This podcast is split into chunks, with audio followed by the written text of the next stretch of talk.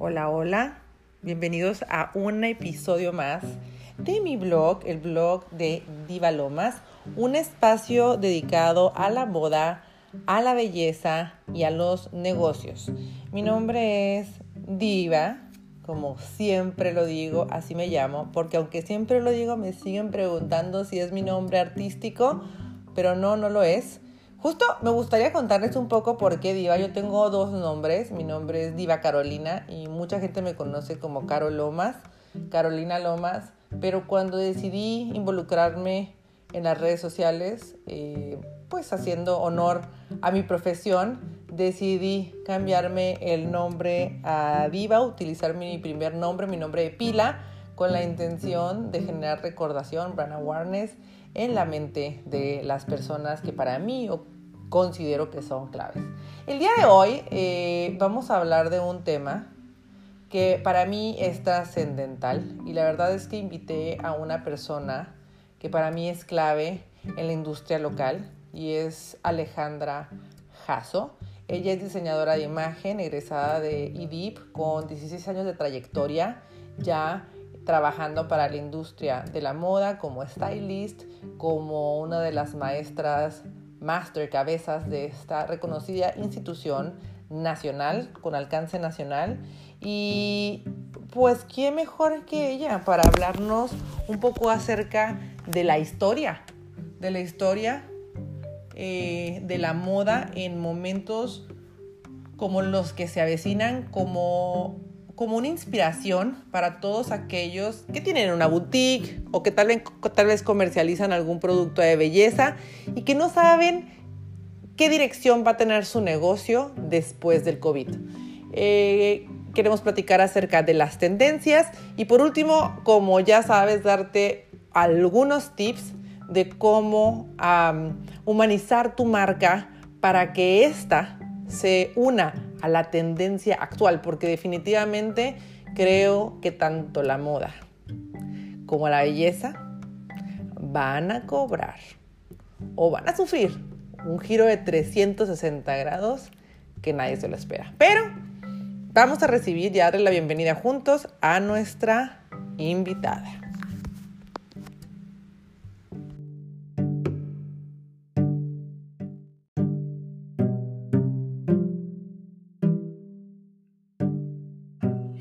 Ale, Ale.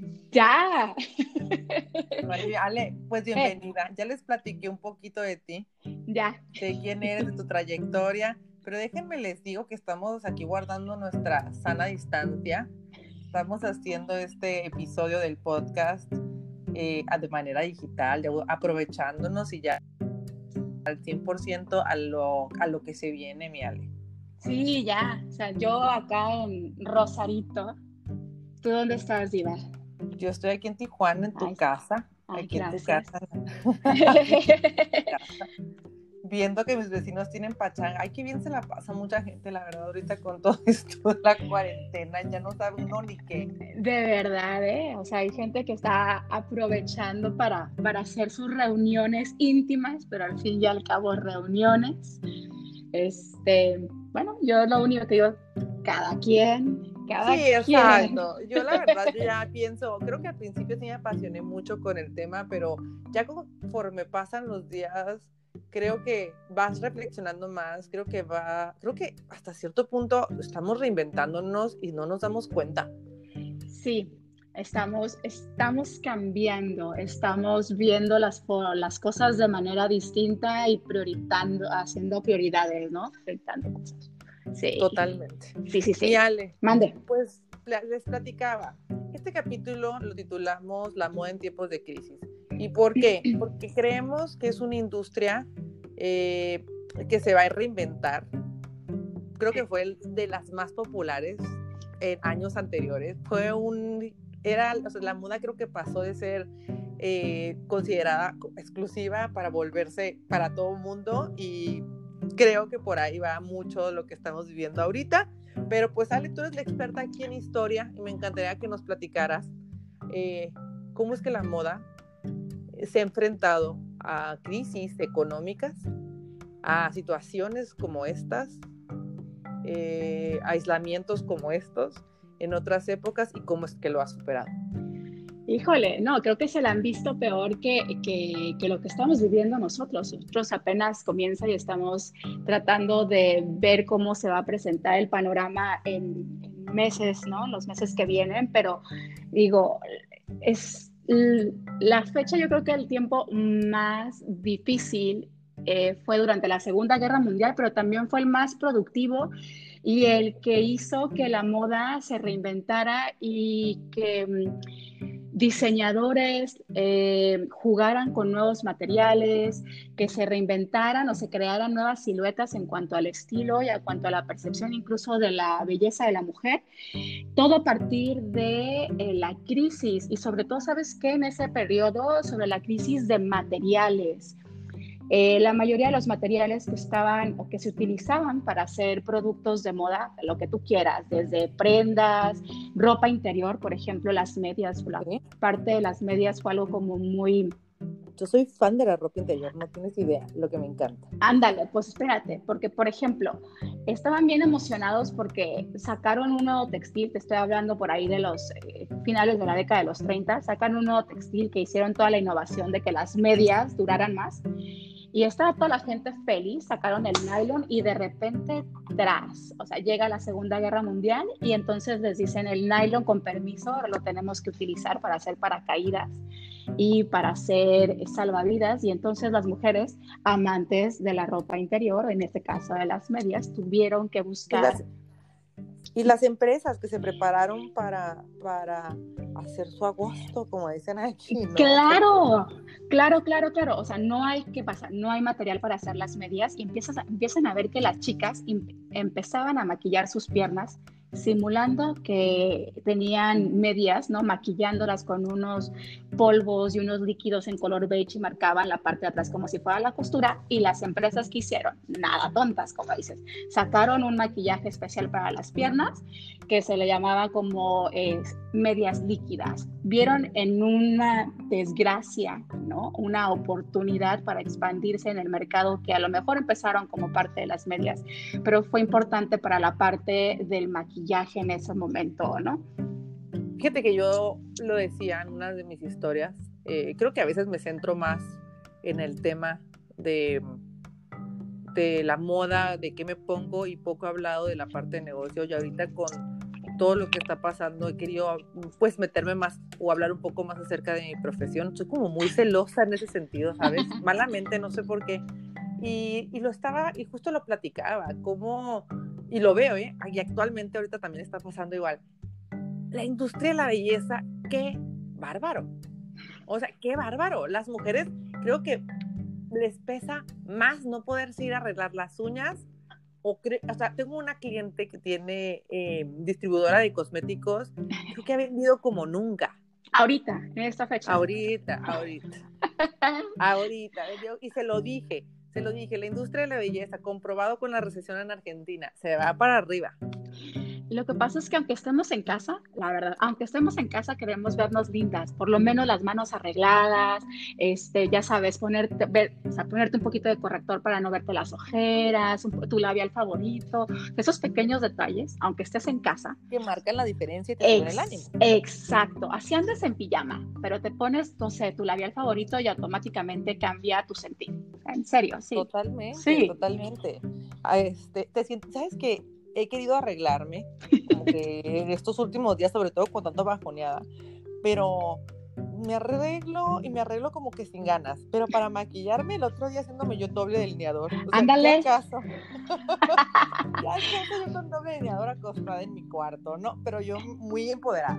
Claro, es que buscamos, todas buscamos esa manera de sentirnos lindas, aunque, aunque estemos en tiempo de crisis, o sea, ahorita, eh, eh, años atrás, ¿no? como decía en la Segunda Guerra Mundial, siempre ha sido eso, la mujer siempre ha buscado verse y sentirse bonita a través del maquillaje y a través de la ropa y a través de la moda. Sí es importante, sí ayuda con los ánimos. Sí, se ayuda, ayuda con los ánimos. Y hablando también de otro sentido, como de sentido ya más eh, menos emocional y más en tema de negocio. Yo también creo que, y como te lo decía en un inicio, cuando te invité a que participáramos en esto, el consumismo, el consumismo al que nos hemos visto sometidos y hemos aceptado ese sometimiento, también creo que esto es un resultado de esto.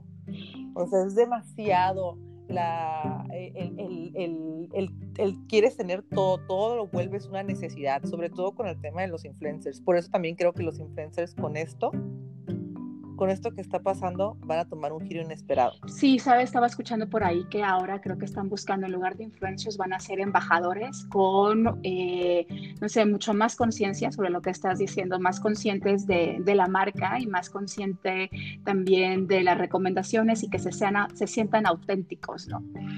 Va a cambiar, o sea, estamos atando, estamos viendo que es prioridad y creo que la manera como consumimos la moda hasta, no sé, un mes atrás, creo que va a cambiar y lo estuvimos platicando, creo que va a cambiar, creo que vamos a hacer compras o elecciones con mucho más conciencia este, y creo que va a resultar en algo bueno para el mercado de la moda, la verdad, la cuestión creativa por lo menos. ¿En qué año? ¿Cuándo crees tú que la moda perdió su alma? La moda perdió su alma, la moda está desalmada, la moda ya no... Yo creo que... Creo que eso se han dado cuenta las casas como Louis Vuitton, como Armani, que están poniendo sus fábricas para la elaboración de la pandemia que tenemos. Sí, incluso, incluso Inditex, ¿no? O sea, los, los que fabrican o Sara también están poniendo a trabajar sus, mar sus eh, fábricas para, para realizar insumos.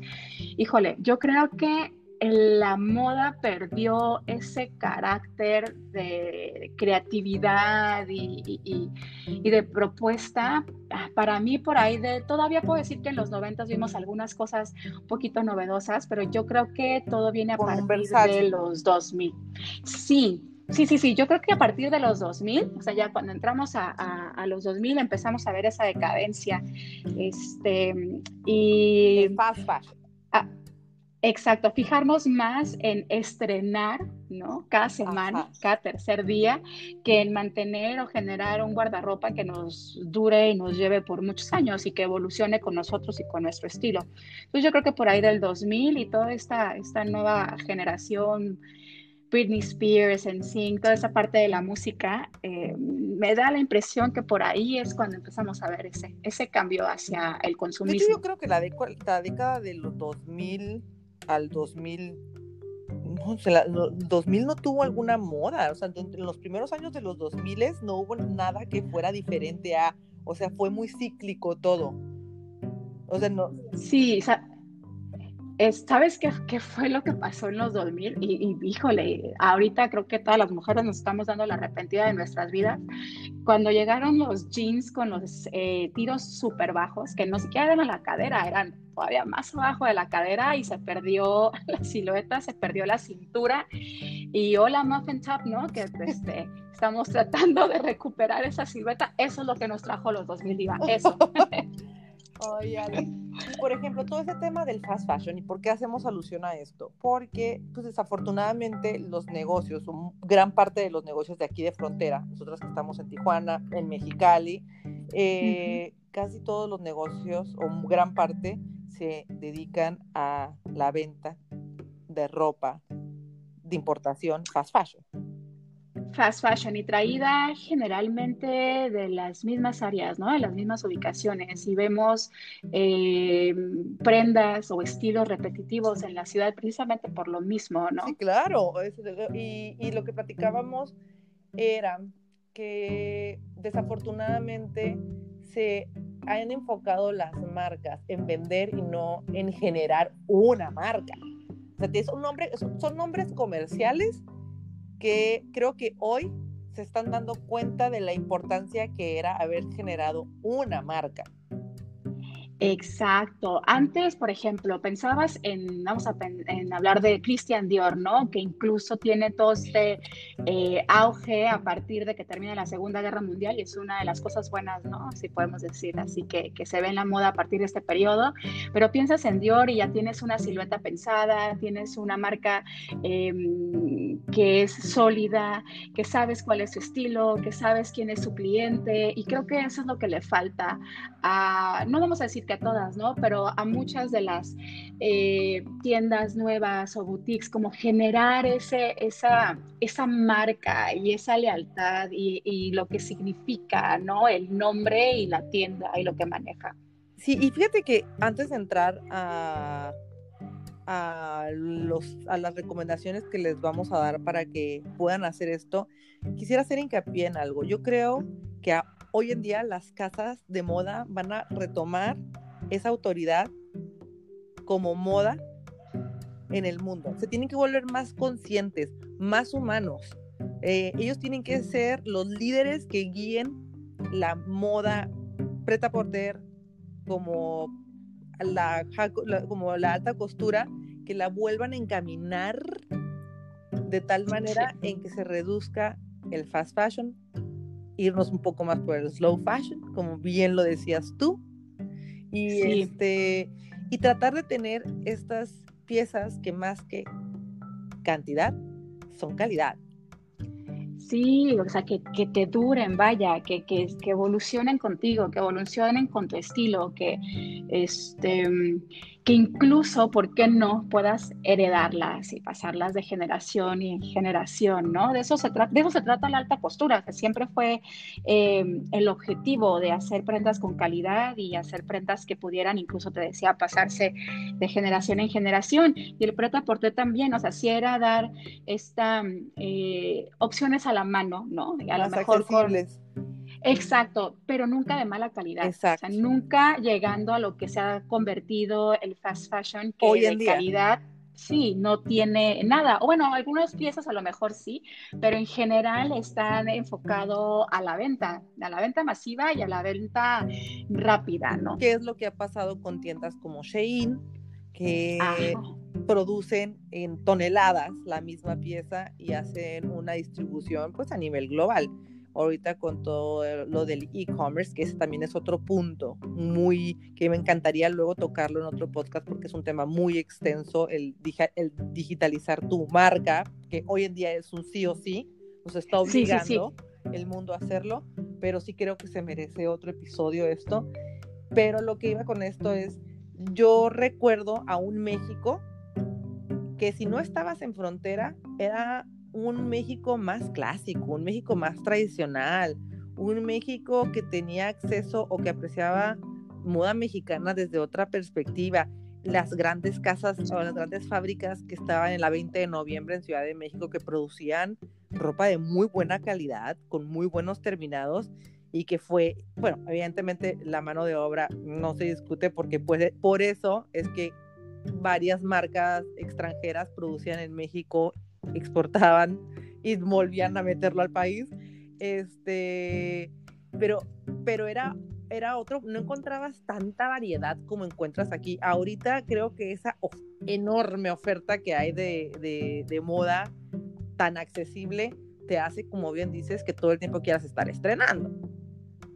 Sí, porque tampoco quieres, o sea, que te vean con la misma ropa que usaste la semana pasada, ¿no? O sea, y más con toda esta cuestión de, de las redes, este, pues no quieres ser repetitivo y, quieres estar eh, promoviendo o enseñando una nueva imagen día tras día. Cada que haces un post quieres enseñar algo diferente, cada que haces un live quieres que te vean de manera diferente pero pues también, o sea, el, tener ropa de buena calidad no significa que no puedas verte diferente cada, cada vez que haces un post o cada vez que haces un live. ¿Y, qué es lo, ¿Y qué es lo que pasa? Eh, se te llena el closet de ropa que a lo mejor te pudiste una sola vez y pasó de moda, o sientes que pasó de moda en un mes Sí, pues es que parece están hechas, ¿no? O sea, si, si te duró, si la tendencia te duró seis meses, ya la hiciste, pero pues está pensada para que con mes con mes, o sea, estés cambiando. Y aparte, o sea, la verdad, eches a lavar cualquier prenda que compres en estas áreas de fast fashion y si te sale bien, si te sale completa, dos veces. ya, corriste con suerte, sí.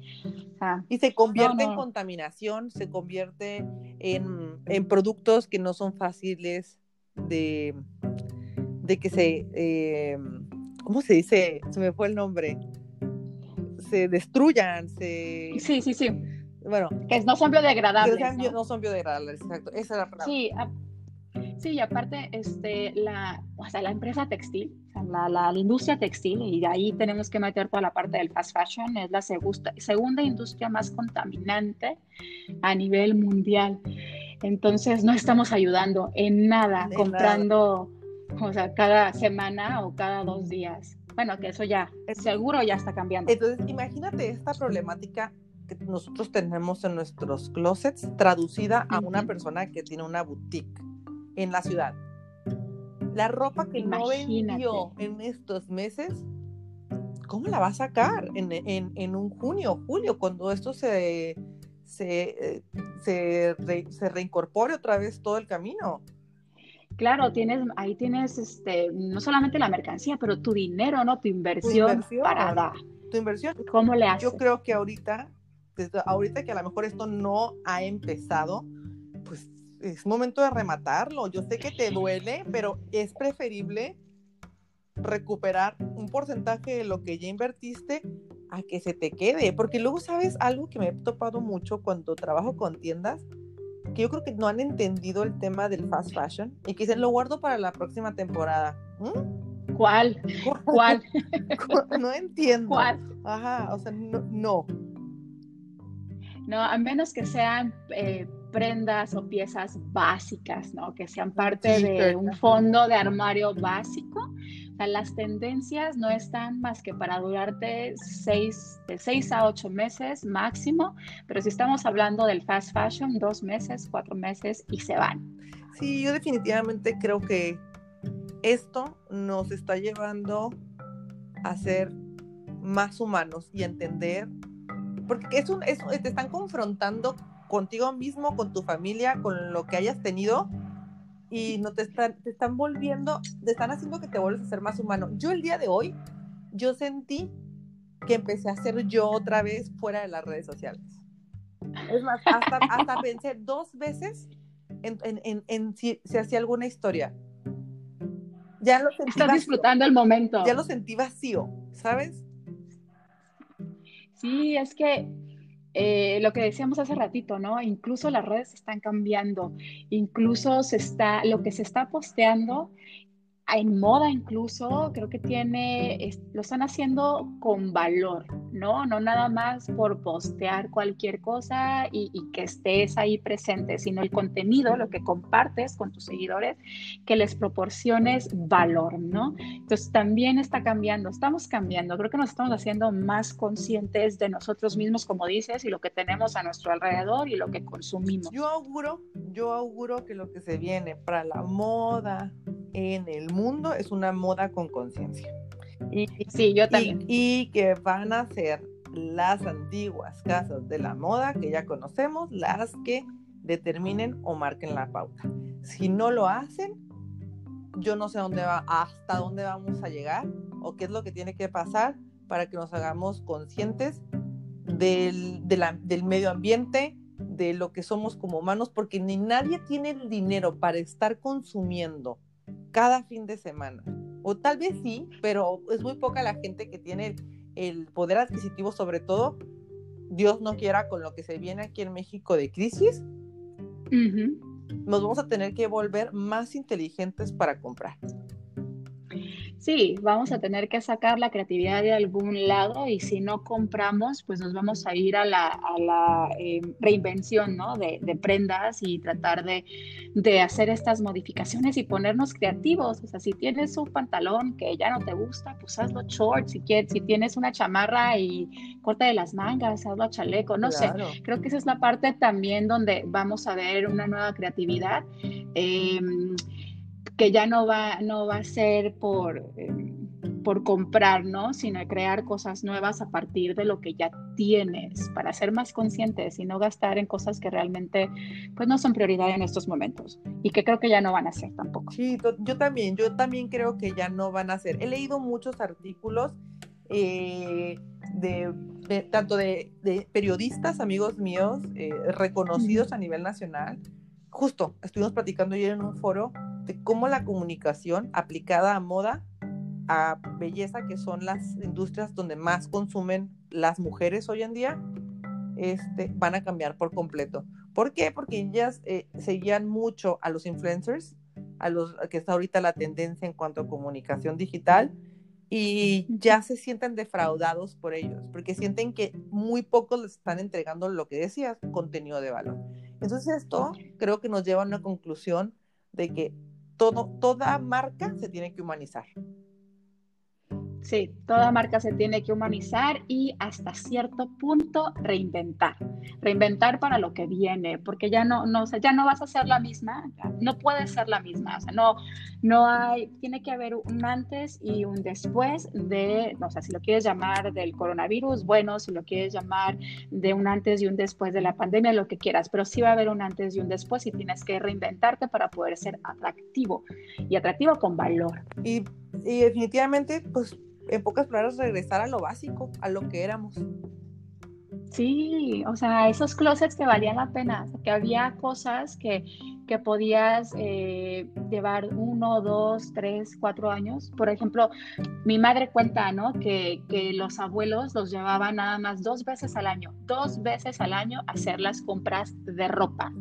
Y en esas dos veces al año se surtían para la siguiente temporada y ya no volvían a comprar en todo el año. Entonces eran compras con valor y con propósito. Así le hacían en Ciudad de México, te digo.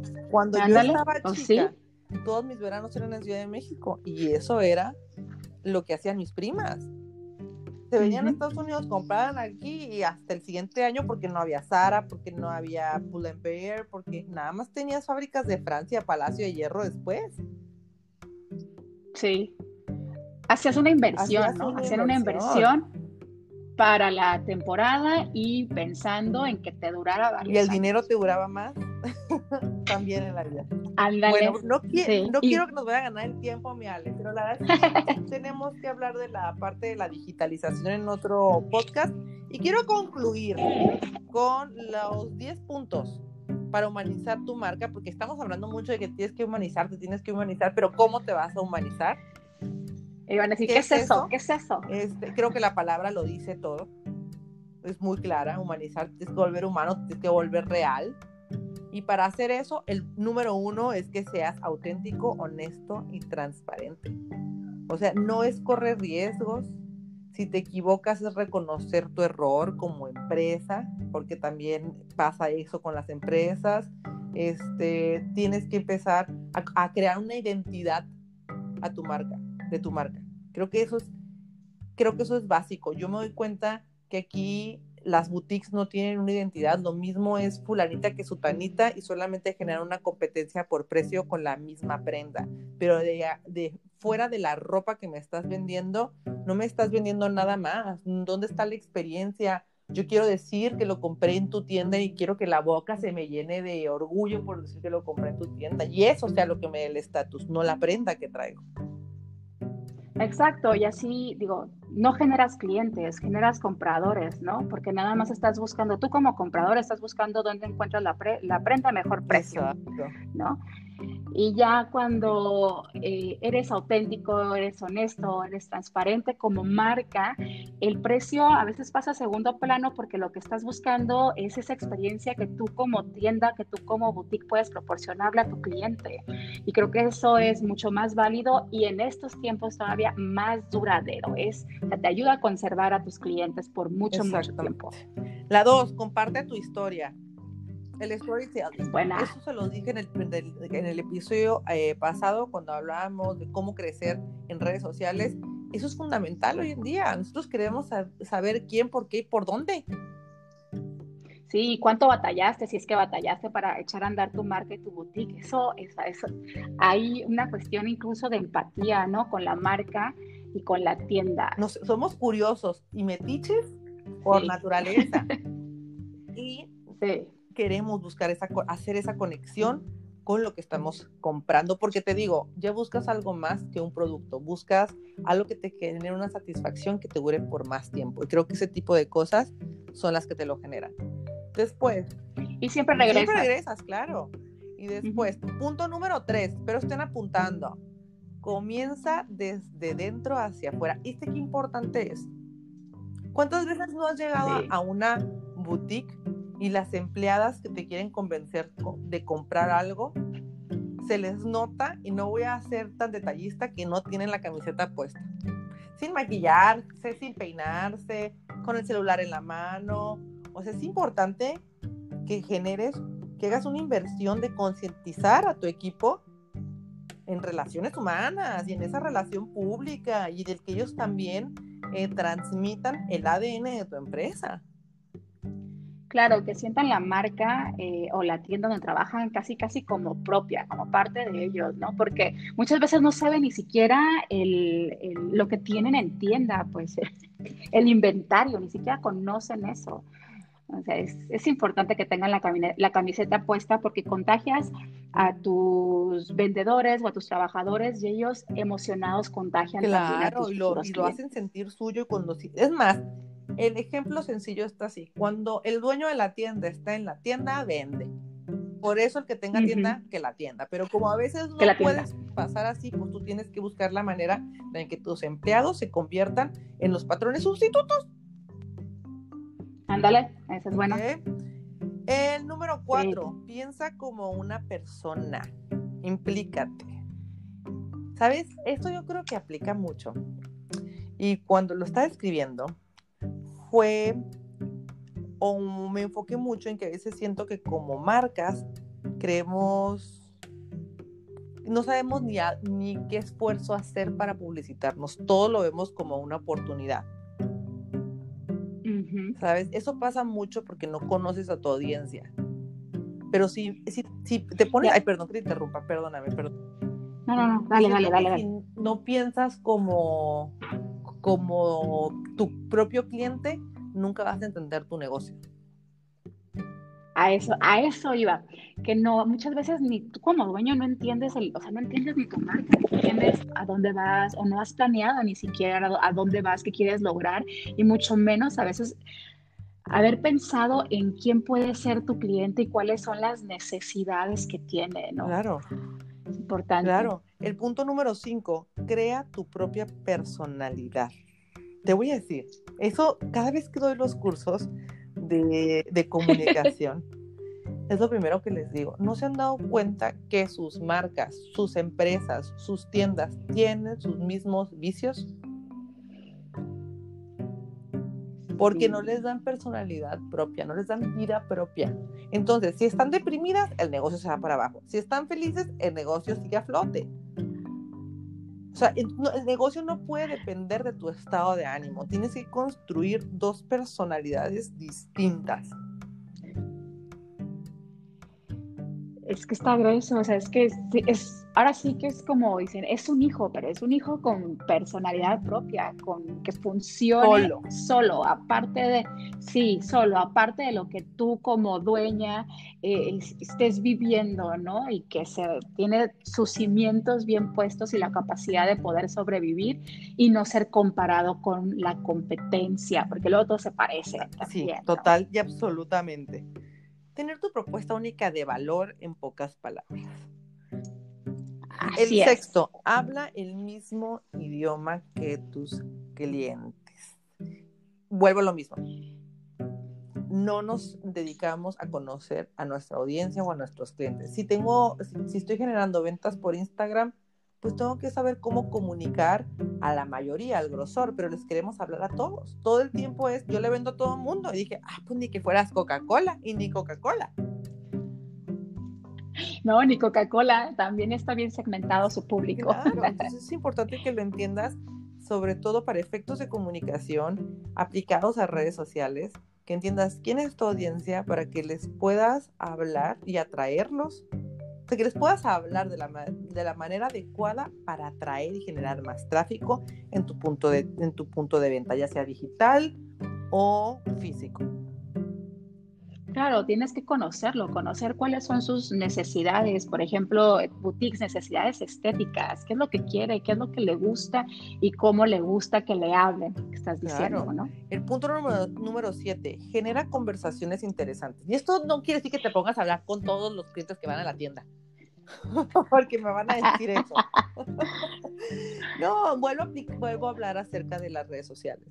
Eh, siento que no se suben a las tendencias actuales de comunicación. Por ejemplo, ahorita con TikTok. Oye, les decía, ¿por qué no sacas el TikTok de la tienda? Ándale. Y hasta el Instituto es lo. Mexicano del Seguro Social tiene su TikTok. ¿Por, qué tú no?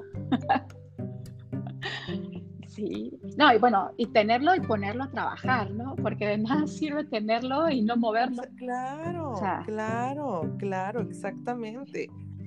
El, el número 8 muestra el día a día. Esto lo puse porque siento que hay muchas personas que nomás quieren, o sea, muchas marcas y personas que dirigen estas marcas que están vende, vende, vende, vende, vende todos los días, como blogger regia. Cansan. Ándale. Ándale. Y bueno, por ejemplo, para mí es súper, súper interesante saber qué hay detrás de una marca. Y cuando postean algo, por ejemplo, en las grandes casas de moda, cómo se trabajan en los talleres, la verdad siempre me detengo a ver el post. Siempre, para mí es súper atractivo saber cómo trabajan, cómo trabajan en equipo y cómo trabajan también de manera individual los que laboran dentro de la empresa. A mí se me hace súper interesante. Aparte, como dices, Diva humaniza la marca, ¿no? Ves el trabajo que le cuesta. ¿Qué están haciendo tus empleados? ¿Qué relación tienes? Este, ¿Sabes quién lo hacía mucho eso? American Apparel. Ándale. Ellos se metían mucho en ese mood. antes de que pasara Antes todo lo de que, pasara pasara, pero, lo que pasara.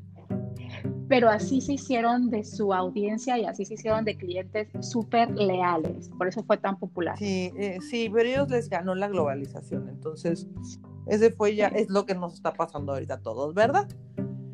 No, mira, Allá ya, vamos. El 9. Usa contenido generado por los usuarios. ¿A qué me refiero con esto? A la gente le encanta que la, estarse, estar siendo expuesta en redes sociales. Por eso etiquetan a las marcas. Si le etiqueta una, luego se anima la otra. Y, y las tienes que repostear para que se sigan animando a hacerlos. Ellos ya les hiciste el día. O sea, la marca te está hablando, la marca me está tomando en cuenta. Todos queremos nuestros cinco minutos de fama. Claro, nos sentimos importantes. O sea, sentimos que somos importantes también para la marca. Sí, claro, nos hacen el día cuando nos postean, nos dicen gracias, o hacen un comentario cuando posteamos algo sobre la marca. Ya, la hicimos. Cinco el- minutos, diez de Cinco fama. minutos de fama, y ahí estás. Digo, yo me emociono si Sephora me contesta. ¿Ya ves? me emociono. Bueno, y ya lo último, para no hacerlo más largo, interactúa con los usuarios. Se puede confundir con algunas de las que ya, ya, ya mencionamos, pero esto va más allá de, este sí es ponerte a charlar, tanto con las personas que están en tu cliente, pero con, en tu tienda, perdón, con preguntas claves, como con las personas que visitan tus redes sociales, generar acciones o interacciones que te permitan conocer cuáles son sus gustos. Por ejemplo, en temas de color, ya ves que luego vas a Los Ángeles donde muchas personas compran eh, la mercancía de mayoreo. Ah, Estando ahí, ¿qué color de camiseta les gusta más? Ya ves, tienen muchísimos colores, a lo mejor es azul y rosa, y tú piensas que les va a gustar más la rosa y al final la más votada termina siendo la azul. La azul. Y al final tú te estás comunicando con gran parte de tus clientes potenciales por medio de las redes sociales. Sí, aquí es generar esta conversación, pero mucho más profunda, ¿no? O sea, nada, nada que en el, en el área Y nada de que más le contestas el los puntos. sino conocerlos para ver Ajá. qué es lo que quieren. O sea, yo tuve una tienda de Exacto. 18 años y creo que de ahí esa tienda generamos muy buenas amistades. Eh, me decían, el otro día llegué a un, a un restaurante a Mexicali y se paró una chava a saludarme y dije, ay, bueno, pues igual por el blog o algo, la chava se paró a saludarme, ¿no? Ah, no, la chava se paró porque me dice, yo compraba en tu tienda. Tú y yo nos ver, conocimos esos son, en la eso es el valor que genera. tú me atendías y tú me Es el dabas, valor que generas. asesoría, todo.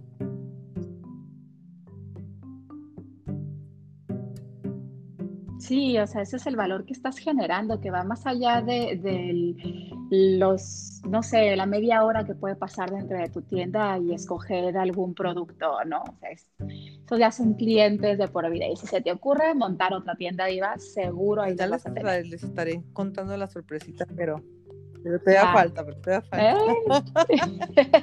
Oye, mi Ale, pues aquí me están Ahí va, ahí notificando va. ya se nos, nos, nos están cortando el tiempo, el anchor. Pero No, qué pues ya. tenerte. Este...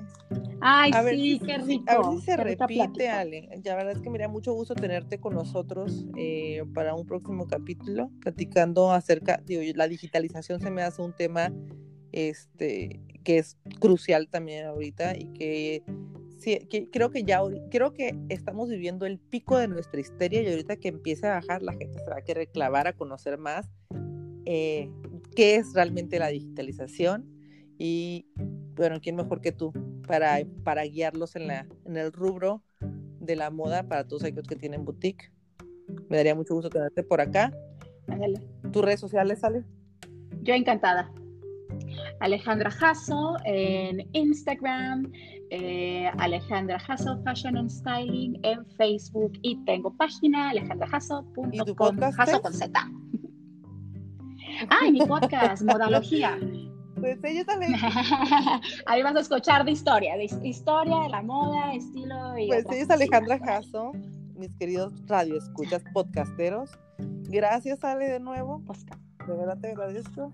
Ay, gracias a ti, por tenerme. Esperen esto en el blog y en Periódico Frontera esta semana.